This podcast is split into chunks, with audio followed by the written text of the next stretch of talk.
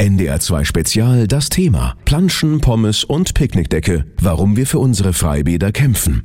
Ja, in den vergangenen Wochen haben es viele von uns schon wieder gesehen. Das Wetter ist super und die Freibäder im Norden sind voll. Und ähm, daran erinnern wir uns ja auch mal noch ganz gerne von früher. Die Sonne scheint dazu die Freibadpommes und den Sonnenbrand, weil man die Sonnencreme mal wieder vergessen hat und einfach das Gefühl von einem Sommer, der nie endet. Auch die kleinsten Besucher kommen nach wie vor deswegen. Oder warum kommst du gerne ins Freibad? Weil es ein Freibad ist und weil es eigentlich ganz gut ist äh, im Sommer, wenn ich mich abfrischen will oder so. Ich schwimme dann mit meinem Papa da hinten. Ich probiere mal die Rutsche aus und ich mache gerne ein Freibad mit einer Wasserpistole spritzen. Also ich mag einfach das Freibad mehr, weil man halt draußen ist und mehr von der Natur erfährt.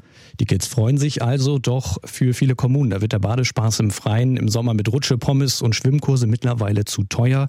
Oft schließen sie, wenn nicht ehrenamtliche Vereine die Bäder zum Beispiel übernehmen. Das ist in Duvenstedt im Norden Hamburgs der Fall. Da habe ich mich, habe ich mich mit dem Vorstand des örtlichen Vereins getroffen und unterhalten. Und warum das Freibad zum Beispiel nicht nur für Kinder wichtig ist, darüber habe ich mit ihm auch gesprochen. Gleich hier im Spezial. Planschen, Pommes und Picknickdecke. Warum wir für unsere Freibäder kämpfen. Das ist das Thema unseres NDR 2 Spezials heute. Tja, und kämpfen müssen viele Freibäder, denn für viele Gemeinden da ist so ein Bad eine teure Angelegenheit. Oft werden die dann geschlossen und nach Angaben der DLAG wurden alleine in den vergangenen knapp 20 Jahren in Deutschland jedes Jahr an die 80 Schwimmbäder geschlossen. Viele davon auch Freibäder. Tja, und um das zu verhindern, da gibt es Badebegeisterte, die dann Vereine gründen, um so einen Betrieb dann mit Ehrenamtlichen weiterhin aufrechtzuerhalten. Zum Beispiel auch das Freibad Duvenstedt im Norden Hamburgs. Hier kümmert sich der Verein seit Mitte der 80er Jahre um das Bad. Vereinsvorstand ist Klaus Luder geschildert und ich habe ihn gefragt, warum man sich für den Erhalt von Freibädern so einsetzen sollte. Ja, Freibäder sind ja das ursprüngliche Betätigungsfeld für Schüler und Erwachsene, die einen Kurzurlaub machen sozusagen oder sich äh, betätigen wollen, einfach in der frischen Luft. Und im Wasser rumtoben ist für die Kinder nun mal bei warmem Wetter, und das haben wir ja immer mehr, das Nonplusultra, sage ich mal. Das ist einfach unabdingbar. Also man, früher hat man sich ja fast nur im, also zu meiner Zeit im Freibad aufgehalten. Das ist heute ein bisschen anders durch verändertes Freizeitverhalten. Aber bei gutem Wetter gibt es kein Halten. Alle sind draußen, alle wollen die Sonne genießen. Alle wollen zum Schwimmunterricht, wenn sie dann ab fünf Jahren endlich schwimmen. Endlich wollen wir schwimmen lernen. Wir fragen die Kinder, willst du denn auch schwimmen lernen? Ja, ich will. Und wenn ein Kind sagt, ich will, dann ist es soweit. Dann haben wir leichtes Spiel. Und das, äh, das führen wir eben auch gerne durch hier, Schwimmunterricht. Sie haben gesagt, ähm, das Freizeitverhalten hat sich ein bisschen verändert. Was haben Sie denn so in den letzten Jahren beobachtet? Ja, dass immer äh, weniger äh, junge Männer, die wir ja gerne hier als Aufsicht gehabt hätten, so Abiturienten und Studenten, immer weniger ein DLRG-Schein gemacht haben oder irgendwelche Leistungsnachweise oder Schwimmkurse oder im Schwimmverein sind. Das hat also spürbar nachgelassen, weil die jungen Männer haben andere Prioritäten. Sie haben die äh, modernen technischen Möglichkeiten zu Hause, von Spielekonsole bis äh, Laptop. Mir die Freizeit verlagert sich mehr in andere Bereiche. Das ist vielfältig. Aber Schwimmen ist nicht mehr so das Sinnbild für Freizeit und Erholung. Es ist am, ist am Rande und bei schönem Wetter, wie gesagt, ist es eben auch spürbar anders, als wenn sobald eine Wolke erscheint, ist auch das Freibad wieder leer. Das war früher nicht so. Tja, das Freibad ist quasi ein Schmelztegel für die Gesellschaft und dennoch gibt es auch Probleme. Erst kürzlich musste zum Beispiel in Berlin wegen gewalttätigen Übergriffen sogar ein ganzes Freibad geschlossen werden. Die Regel oder die Ausnahme und was machen Freibäder jetzt? Darüber spreche ich gleich. Kämpfen müssen viele Freibäder häufig ums Geld. Viele Gemeinden können sich das nicht leisten und machen die Bäder dann oftmals dicht. Fördervereine mit Ehrenamtlichen übernehmen dann, so wie der Förderverein des Freibads Duvenstedt, dessen Vorsitzenden Klaus Ludert, habe ich natürlich auch gefragt, ob so ein Förderverein vielleicht auch Vorteile, Vorteile haben, wenn finanziell klamme Städten und Gemeinden die Bäder betreiben. Also der Unterschied ist eigentlich nicht so gravierend. Wir müssen genauso wie im öffentlichen Bereich die Aufsicht äh, bestellen und wir müssen es pflegen natürlich. Die öffentliche Hand hat allerdings äh, dann Vorgaben tariflicher Natur, die wir nicht unbedingt haben. Also bei uns wird nicht nach Tarif, sondern nach Aufkommen bezahlt. Wir bezahlen die Leute nach dem, wie das Aufkommen gerade ist. Wenn also nichts los ist, dann können wir auch nichts verdienen. Und wenn eben viel los ist, dann wird auch gut verdient. Und die öffentlichen Hände, die haben so feste Arbeitszeiten, egal ob es stürmt oder regnet. Und das ist dann zu teuer und war auch der Beweggrund, eben zum Beispiel äh, bei den Wasserwerken die Freibäder alle abzugeben an private Betreiber. Es war einfach zu teuer. Ein anderes, eher weniger erfreuliches Thema ist ja so Thema Sicherheit in Freibädern. Haben Sie da irgendwie Probleme gehabt? Haben Sie irgendwie mal einen Sicherheitsdienst? Kommt die Polizei? Wie regeln Sie das? Wenn Sie jetzt mit Sicherheit meinen, also äh, der Umgang der Badegäste untereinander, ähm, ob, ob die jetzt äh, nett miteinander umgehen, ob es da Probleme gibt, so wie in Berlin gerade, dann kann ich nur eins sagen, kommen Sie nach Dubenstedt und lernen Sie mal ein friedliches Bad kennen. Es ist unglaublich, wie toll die Leute hier miteinander umgehen und wie sie sich alle kennen. Die meisten sind schon seit Jahren hier und äh, statt Kurzurlaub an der Ostsee haben sie sich jetzt überlegt, ist uns doch zu aufwendig, bleiben wir lieber in Luben stehen. Sie beobachten das ja auch, Sie haben ja gesagt, das Beispiel in, in Berlin. Wie blicken Sie denn so darauf, als jemand, der auch selber ein Freibad ähm, ja, am Laufen hält, sag ich mal? Ja, dass es natürlich immer mal so kleine Querelen gibt mit äh, Jugendlichen, sage ich mal, ist ja normal. Aber da kommt es auf die Art, wie man mit den Leuten umgeht. Man muss auf sie zugehen, freundlich, ihnen die Sache klar machen und dann ist das gut. Ich kenne das Bad in Berlin nicht, aber ich weiß, dass auch in Hamburg äh, Problem, dass es Problembäder gibt. Äh, das hat verschiedene Gründe. Ja, die Gründe sind, für, sind vielfältig bei Gewalt in Freibädern. Das sagt auch die Deutsche Gesellschaft für das Badewesen. Und die habe ich auch gefragt, ob vielleicht Videoüberwachung im Freibad eine Lösung sein kann. Die Antwort, die hört ihr gleich. Planschen, Pommes und Picknickdecke, warum wir für unsere Freibäder kämpfen. Das ist unser Thema heute Abend im NDR 2 Spezial. Ja, und gekämpft wurde in dieser Woche auch in Emden im Van Amerenbad und zwar gegen die Flammen. Denn in dem Freibad hatte es Anfang der Woche gebrannt. Teile des Schwimmbads sind zerstört. Das Bad selbst wird nämlich seit 30 Jahren auch von einem Förderverein getragen und finanziert sich aus Spenden, ganz ohne Steuergelder. Bei zwei Millionen Euro liegt jetzt der Schaden nach dem Feuer, schätzt die, schätzt die Polizei. Ein Schock, sagt die Vorsitzende des Fördervereins Gudrun Schöttens. Es ging bis ins Mark. Wir sind alle sehr erschüttert gewesen. Die Emder Bevölkerung ebenfalls. Das konnte man spüren. Walter Jansen kommt jeden Morgen hierher und zieht seine Bahnen in dem 50-Meter-Becken. Die Nachricht vom Brand hat ihn schwer getroffen. Ich war fassungslos. Es ist wirklich schockierend gewesen, weshalb, warum muss sowas sein ich bin eigentlich immer noch fassungslos, wenn Sie das sehen, welcher Zustand hier jetzt im Moment ist an dem Gebäude. Das Gebäude liegt in Schutt und Asche. Es riecht nach Qualm. Die Polizei ermittelt noch die Brandursache. Es gab Einbruchsspuren. Ob das Feuer absichtlich gelegt wurde, ist unklar. Ein Schwimmbetrieb ist bis auf weiteres nicht möglich. Doch wieso ist das Freibad bei den Emderinnen und Emdern so beliebt? Rückblick. Das Van-Amerenbad war in städtischer Hand, doch das Bad war marode, die Kosten für eine Sanierung für Emden zu hoch, also wollte es die Stadt 1993 schließen. Das wollten sich die Emder Bürger nicht gefallen lassen, schließlich liegt das Freibad mitten in der Stadt, direkt neben der historischen Kesselschleuse.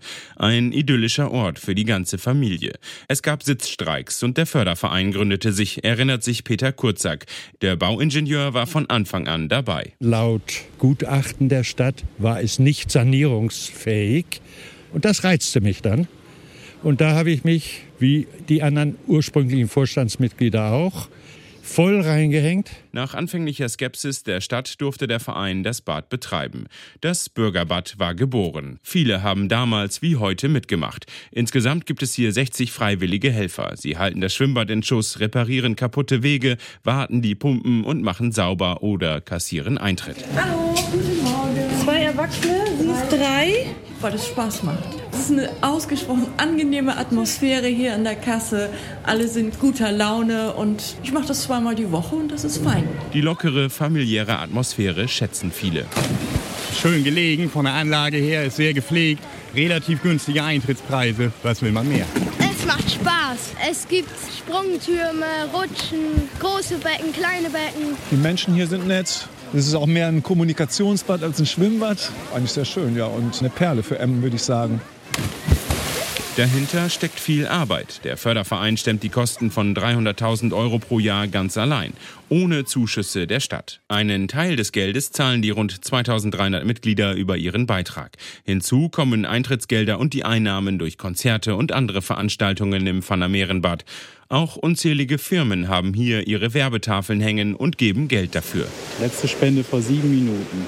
Ja, Wahnsinn. Und auch nach dem Brand ist die Solidarität groß. Mehr als 160.000 Euro sind an Spenden schon zusammengekommen und die Zahl steigt stetig weiter. Die Idee für die Spendenaktion hatte Nils Lütjens. Er war schon als Kind hier schwimmen, während sein Opa ehrenamtlich an der Kasse saß. Ich bin völlig überwältigt, wie viel Resonanz da kam. Ich habe, glaube ich, über 100 Nachrichten schon allein bei Instagram und Facebook bekommen, teilweise auch von fremden Menschen die alle sagen, dass sie das klasse finden und dass sie auch schon gespendet haben. Nun hofft der Verein, dass Polizei und Stadt den Brandort schnell freigeben. Dann können die Helfer aufräumen. Viele stehen schon parat und wollen anpacken, sagt die Vorsitzende Schöttes. Ihr Bürgerbad aufgeben? Daran denkt hier in Emden keiner, sagt Peter Kurzack. Wir kriegen das hin. Gar kein Zweifel dran. Wir sind an der Vorbereitung, schon Container zu besorgen für Notbetrieb, dass wir dieses Jahr noch eröffnen können und das läuft. Und die gute Nachricht, die Schwimmbadtechnik ist verschont geblieben.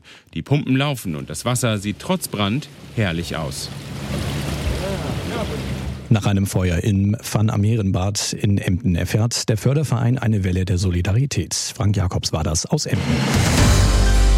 Ja, über Geld, Personal und schöne Kindheitserinnerungen aus Freibädern haben wir ja schon gesprochen hier im NDR 2 Spezial. Kommen wir jetzt mal zu den ganz praktischen Tipps im Freibad. Anouk Schollen aus dem NDR 2 Aktuell-Team. Du hast dich mal mit Wissenswertem und Tricks im Freibad beschäftigt. Ähm, fangen wir mal mit den Tricks an. Stichwort Wasserrutsche. Ganz einfach gefragt, wie komme ich denn eigentlich am schnellsten jetzt die, Wasser, der, die Wasserrutsche runter? Also ganz einfach auf den Rücken legen und denken, hui, da mal schnell los, das reicht noch nicht. Es gibt tatsächlich eine Technik, die sogenannte Drei-Punkte-Technik. Das funktioniert so, dass nur drei Punkte des Körpers auf der Rutsche aufliegen, eine Ferse und die beiden Schulterblätter. Das heißt also, man liegt auf dem Rücken, man streckt sich aus, dann ein Bein übers andere legen, sodass eben nur die Ferse noch berührt. Und dann kommt der sportliche Teil an der ganzen Sache. Popo und Rücken anheben, also so richtig nach oben drücken und den Kopf auch ein bisschen anheben und dann ab dafür, dass eben nur noch diese drei Punkte da auf der Rutschbahn sozusagen Ja. sind. So, und äh, wenn du deine Leidenschaft dafür entdecken solltest, Kevin, ist ja noch ein bisschen Zeit. Ja. Ähm, es gibt ganz viele regionale Rutschmeisterschaften, auch Landesmeisterschaften, Ah, okay. wenn du da schon ran möchtest. Mhm. Und äh, wenn es gut läuft, im November gibt's dann auch noch den bundesweiten Wettbewerb, den sechsten Deutschland Cup im Rennrutschen. Okay, Rutschen ist vielleicht ein bisschen zu kompliziert. Ich mache es so ein bisschen primitiver. Wenn wir schon dabei sind und es ums schnell ins Wasser gehen geht, äh, gibt's auch noch die Arschbombe. Welche Tipps hast du da? Also ich hatte gar keine Ahnung davon. Ich habe das noch nie gemacht, aber ich habe ein bisschen äh, recherchiert und äh, guck, geguckt, was Experten dazu sagen. Also die einfache Arschbombe, die geht so, dass man praktisch gehockt ins Wasser platscht. Wichtig dabei, die Beine zum Oberkörper ziehen und nicht umgekehrt den Oberkörper zu den Beinen krümmen, sonst kann man da eventuell nach vorne kippen und dann genauso unschön wie vermutlich auch schmerzhaft aus Wasser klatschen.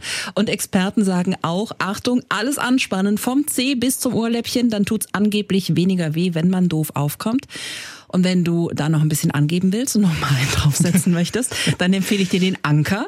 Dabei ist ein Bein angewinkelt und das andere ist ausgestreckt. So, und für die äh, ganz Mutigen, die gleich losstürmen wollen, vielleicht nicht direkt vom Zehner. Das Wasser, das ist doch ganz schön hart, wenn man auf der Wasseroberfläche aufkommt. Und vor allem eben, wenn man doof aufkommt, da kann man sich tatsächlich unter Umständen auch wirklich verletzen. Und deswegen ist auch wirklich eine ernst gemeinte Empfehlung von Experten, wenn man mit dem Kopf voraus ins Wasser springt, unbedingt die Arme mitnehmen und mit den Fingerspitzen zuerst eintauchen und wer mit den Füßen vorausspringt, gerne darauf achten, nicht mit den Fußsohlen so im rechten Winkel aufzuplatschen, das tut weh. Eher versuchen, die Fußspitzen zuerst einzutauchen. Schuld daran, dass das Wasser sich so hart anfühlt. Das ist ein physikalischer Effekt. Den können Physiklehrer bestimmt ganz super mal den Schülern erklären. Die ganz einfache Erklärung ist, dass der Übergang von einem sehr dünnen Medium wie der Luft zu einem deutlich dichteren wie dem Wasser doch recht flott ist. Ja, ich glaube, dein Physiklehrer wäre jetzt bestimmt stolz auf dich. Wir reden gleich weiter, Anouk, denn wir müssen natürlich noch die Frage klären, schmeckt die Pommes wirklich immer besser im Freibad als anderswo? Tja, und das Thema Mode ist ja generell immer so ein Thema, das äh, sehr gerne polarisiert. Im Freibad, da gibt es natürlich auch eine Kleiderordnung und äh, darüber spreche ich jetzt mit Anouk Schollen aus dem NDR 2 Aktuell-Team. Ich frage jetzt einfach mal so ganz einfach, was trägt man denn im Freibad so? Also unumstritten, fangen wir mal mit den einfachen Sachen an, sind Badeanzug und Bikini. Um Burkinis, also so eine Art lange Schwimmbekleidung, vor allem für muslimische Frauen, da gab es lange Diskussionen. Die waren erst erlaubt, dann verboten mit der Begründung Hygiene. Mögliche Hautverletzungen könnten so von den Badeverantwortlichen nicht erkannt werden. Dann gab es die Einschränkung Burkini nur im Schulsport. Interessanterweise sind aber lange, enge Hosen bei Leistungsschwimmern häufig erlaubt, ebenso wie kurze Badehosen. Ärger gibt's immer wieder um Badeshorts, weil die auf Dauer ganz schön viel Wasser aus dem Becken ziehen. Pro einmal rausgehen zwischen anderthalb und vier Litern Wasser, da sagt zum Beispiel die Stadt Saint Louis und die hatte genau aus diesem Grund und auch weil sie gesagt haben, man schleppt mit diesen Shorts sehr viel Dreck ins Wasser, Badeshorts verboten. Ist noch nicht so lange her, hat aber so viel Ärger gegeben, dass das Verbot direkt wieder kassiert wurde. Hm. Und äh, bilde ich mir das nur ein oder sehe ich wirklich weniger Badekappen in Schwimmbädern? Das äh, ist tatsächlich so und wenn du eine trägst, sag uns Bescheid, dass wir das auch wieder sehen. Diese Badekappe, die kam noch aus einer anderen Zeit, als die Filteranlagen so in den 1960er Jahren noch so ein bisschen sensibler waren und vor allem lange Haare, die dann immer mal wieder an ihre Grenzen getrieben haben, wenn die Haare im Wasser rumgeschwommen sind und dann eben rausgefiltert wurden. Inzwischen sind die Filter ein bisschen fitter und Badekappen sind meistens keine Pflicht mehr, eher Hilfsmittel, um vielleicht schneller zu schwimmen oder ganz praktisch, um Ohren oder auch die Frisur vor Wasser zu schützen. Und dann noch die abschließende Frage. Es gibt den Mythos. Schmeckt die Pommes im Freibad wirklich besser als anderswo? Ist es ein Mythos? Was ist dran? Ja, dass das so ist, das würden dir wahrscheinlich ganz viele Leute bestätigen. So richtig wissenschaftliche Belege gibt es nicht oder ich habe sie nicht gefunden, eher Erklärungsversuche. Einer davon lautet, wer schwimmt, der verbraucht Energie und der Körper dirigiert dann nach Salz und Fett. Ein anderer, naja, es ist was Warmes zu essen und unkompliziert in der Handhabung, also eher so ein Grund für die Vernünftigen unter uns. Vielleicht der, der am besten zum Mythos passt, aber am wenigsten belegt ist. Vielleicht erinnern wir uns da auch nur so gerne dran, weil wir die Pommes im Freibad einfach gekauft haben, ohne dass wir vielleicht die Eltern gefragt haben und weil Mama und Papa vielleicht sonst auch gemeckert hätten. Das stimmt. Das kann ich bestätigen. Das war bei mir so. Alles klar. Vielen Dank, Anouk. Gerne. Und das war das NDR 2 Spezial für diese Woche. Vielleicht haben wir euch ja mal überzeugt, Mitglied in einem Förderverein für ein Freibad zu werden. Oder vielleicht könnt ihr die Tipps beim Rutschen ja morgen gleich in der Praxis umsetzen. Ich bin Kevin Bieler, wünsche euch noch einen sehr schönen Abend. Und wenn es für euch im Urlaub ins Ausland geht, dann haben wir hier noch einige Freibad- bzw. Badehinweise aus Frankreich, Spanien und Griechenland. Was in Deutschland zum Vergnügen gehört, von Pommes bis Sprungturm, ist in Frankreich nicht selbstverständlich. Regeln sind es aber schon. Stehen Sie nicht mit T-Shirt am Beckenrand, mit Boxershorts kein Zutritt und manchmal, wo ist die Badekappe? Frankreichs Bademeister sind bei Hygiene und Sicherheit pingelig. Vor dem Besuch im Freibad braucht man in Spanien vielerorts inzwischen eine App. Darüber lässt sich die Badezeit reservieren. In Madrid kann man zum Beispiel nicht mehr den ganzen Tag im Freibad verbringen. Man muss sich zwischen Vor- oder Nachmittag entscheiden. Dafür kostet der Eintritt nur noch 2,25 Euro. Wer etwas anderes als Badetextil im Wasser trägt, fliegt raus. Badeshorts sind kein Problem, aber Boxershorts aus Naturtextilien sind untersagt. Oben ohne tolerieren die meisten Schwimmbäder in den Großstädten auch im Wasser. Allerdings tragen viele Menschen im Freibad in Spanien zum Schutz vor der UV-Strahlung inzwischen auch Shirts. Auch die sind erlaubt, wenn sie aus Badetextilien und nicht etwa aus Baumwolle gemacht sind. Ins öffentliche Freibad geht in Griechenland im Sommer nur wer Bahnen schwimmen will. Ansonsten heißt's ab ans Meer. Am Wochenende fahren viele schon früh an den Strand, um einen guten Platz zu ergattern. Was in Griechenland am Strand gar nicht geht, ist FKK oder oben ohne bei Frauen. Dafür sind die wenigen Nacktstrände vorgesehen. Griechinnen und Griechen verbringen, wenn es heiß ist, Stunden im Wasser. Oft beobachtet man Paare, die bis zum Hals im Wasser stehen, sich ab und zu unterhalten und dann immer wieder auf dieses griechisch blaue Meer und den Himmel hinausschauen. Das waren Stefanie Markert aus Paris, Hans-Günther Kellner aus Madrid und Moritz Pompel aus Athen.